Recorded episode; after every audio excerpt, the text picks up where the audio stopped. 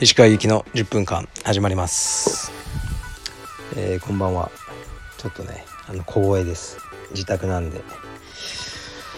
えー、っとそうですね。今日4本目かな。なんかあのたくさんのレター。あのありがとうございます。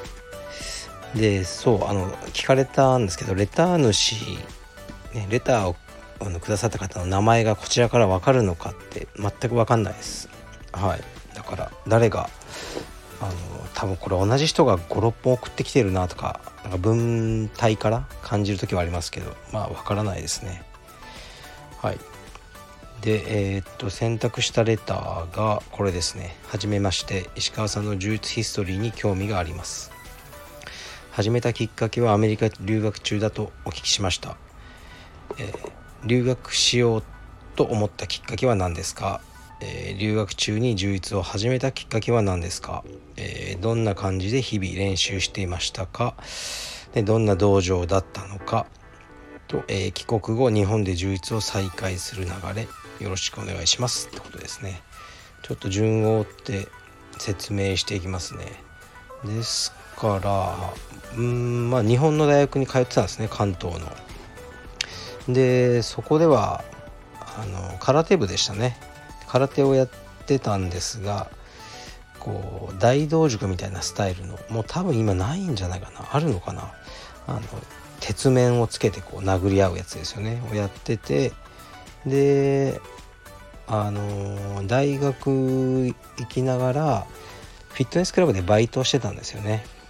でそういうトレーニングとかが面白くなってでまあ卒業をしてもすぐに就職する気になれずなんかでやっぱりアメリカに行きたいっていう単純にあったんですよね若い頃から。でそれを実現しようと思ってで大学4年大を卒業してそれからですねあのその単位を変換できるんですよねすごい面倒くさいんですけどこう、ね、取ってきたリベラルアーツの単位を返還してでアメリカの大学にそれをこうねアプライして編入ですね。また4年間行くの嫌だったんであの編入という形であの行きました。でえー、っとなんだろう。アリアリゾナ州立大学 ASU っていうとこですね、まあ、これをね大体アメリカ人に言うとあのパーティー大学だってみんなもう100%言ってくるんですけどそういうねあの、まあ、確かにパーティーをしまくるような大学ではありますね。であの、まあ、ちょっと日本から逃げたかったのかもしれないですね。うん、なんかアメリカに行きたいみたいなあの感じでした。で、えー、っとアメリカでまあ勉強始めたんですが最初はねあの日本で空手部だったからアメリカでも空手やろうと思ってたんですよね打撃をやろうと思ってなんなら空手のなんかそういうクラブを作ってやろうなんて思って行ったんですけどである時その体育館にですねあのなんか日本人のもうえらいごつい坊主坊主というかもう反り上げたツルツルの頭のマッチョな男がこうミットを打ってたんですね。大学の体育館のそのジムでミットがあったんですよ。で日本人っぽいなと思ってちょっと話しかけたら日本人ででまあ長野亜紀さんっていう方だったんですよね。で長野亜紀さんはもうすでに東大をの大学院を終えてそのアリゾナ州立大で博士課程をやために来た。ちょっと僕よりちょっと前に来た人だったんですよね。で東大ではあのボクシング部の首相だった人ですごいですね。文武同文武両道のもうそのままの人でと仲良くなってで「君は何をしてるんだ?」ってこう言われて「いやなんかフラフラしてます」みたいになったらあのちょっとグラップリングサブミッショングラップリングのクラブがあって結構面白いんだよ打撃と違ってねみたいな感じで言われて「あそうですか」でここでやってるっていうんで学生たちが集まってで行ってみたのがあの最初ですね。であのアメリカのレスラーのかなり強いジェフっていう先生がいてまあ、ジェフは卒業生ですけどね。あので彼がそのサブミッションレスリングを教えてたんですね。で当時ねあのんマーク・ケアとかねあのこれ知ってる人はあんまりいないかもしれないけどパンクラスとか出てたヒース・シムスとかロン・フライとかねそういう人がいて結構あのアリゾナはあの暑かったですね。リコ・ロドリゲスとか。あので、まあ、サブミッションレスリングを始めたんですね。でやっぱ最初なぜか打撃ありのスパハをしようとか言われて「思いっきり殴っていいの?」とか言って「いやいいよ」って言うからグローバーつけてたかなつけてて、まあ、ヘッドギアとかはつけてない気がして。でこう殴りに行ったんですけどなんかこう向こうは一切殴ってこないんですよ。全部タックルなんですよね。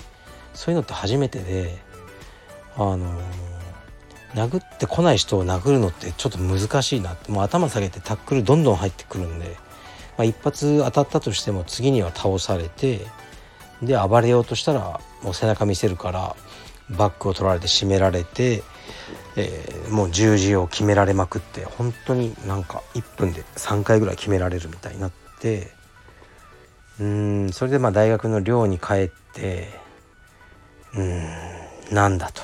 こんなことこんなはずじゃないと。こんなはずじゃないぞ。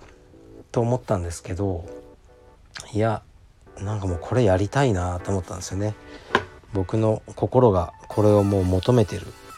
否定できない。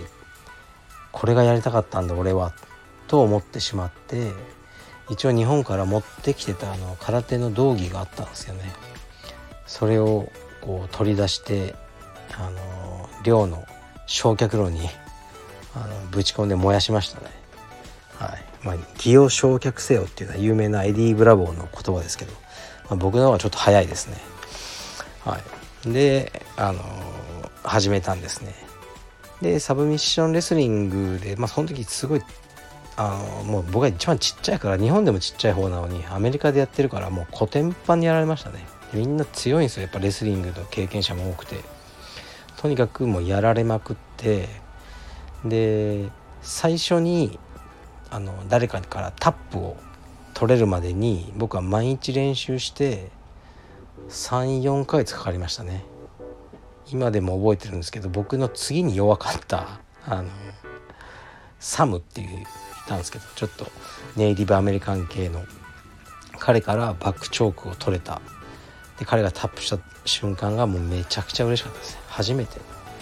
うん。34ヶ月ですね。そういう思い出がありますね。だからあのー、最初はね充実じゃないんですよ。サブミッションレスリング。だからタックルとかめちゃくちゃやってましたね。もうタックルしか逆にやってないぐらいタックルを、あのー、やってで先生はグレコだったんで基本的には。もちろんフリースタイルも強かったですけどグレコの、あのー、練習をめちゃくちゃやってたような思い出があります。そう。でねここだけでねもう、あのー、8分半ぐらいになっちゃったのでで充実の道場に移籍するんですよ。1年ぐらいで。はい。でその経緯はねまた別の時に話そうかなと思うんですよね。だからこれがもう1998年なんで僕アメリカ行ったのが。23年ぐらい前ですよね。もうめちゃくちゃ前で。はい。ででもねこの頃のあの友人とまだね1人2人つながってるんですよ。なんと。うん。でそうこの間もちょっとメールが来て「どうしてる?」って言ったらねあのもう充実はやってないよってね彼は言ってましたけどやっぱりこう Facebook とかでね名前を覚えてて検索すると出てくるんですよね。そういうのは嬉しいですね。はい。でまあだから最初はねアメリカにこうそう何を勉強しに行ったかというとあの運動生理学ですね。運動生理学の学科に入ってでまあちゃんとね勉強もしてましたよ。はい。結構成績も良かったと思いますね。勉強もしてあのー、まあ練習をしてそのサブミッションレスリングをやってっていう毎日でした。それが最初のうん半年や1年近くそういう感じでしたかね。でそれからまああのえー、っとまあ、ブラジリアン柔術の道場にね移籍するんですけどその経緯はまた今度お話しします。失礼します。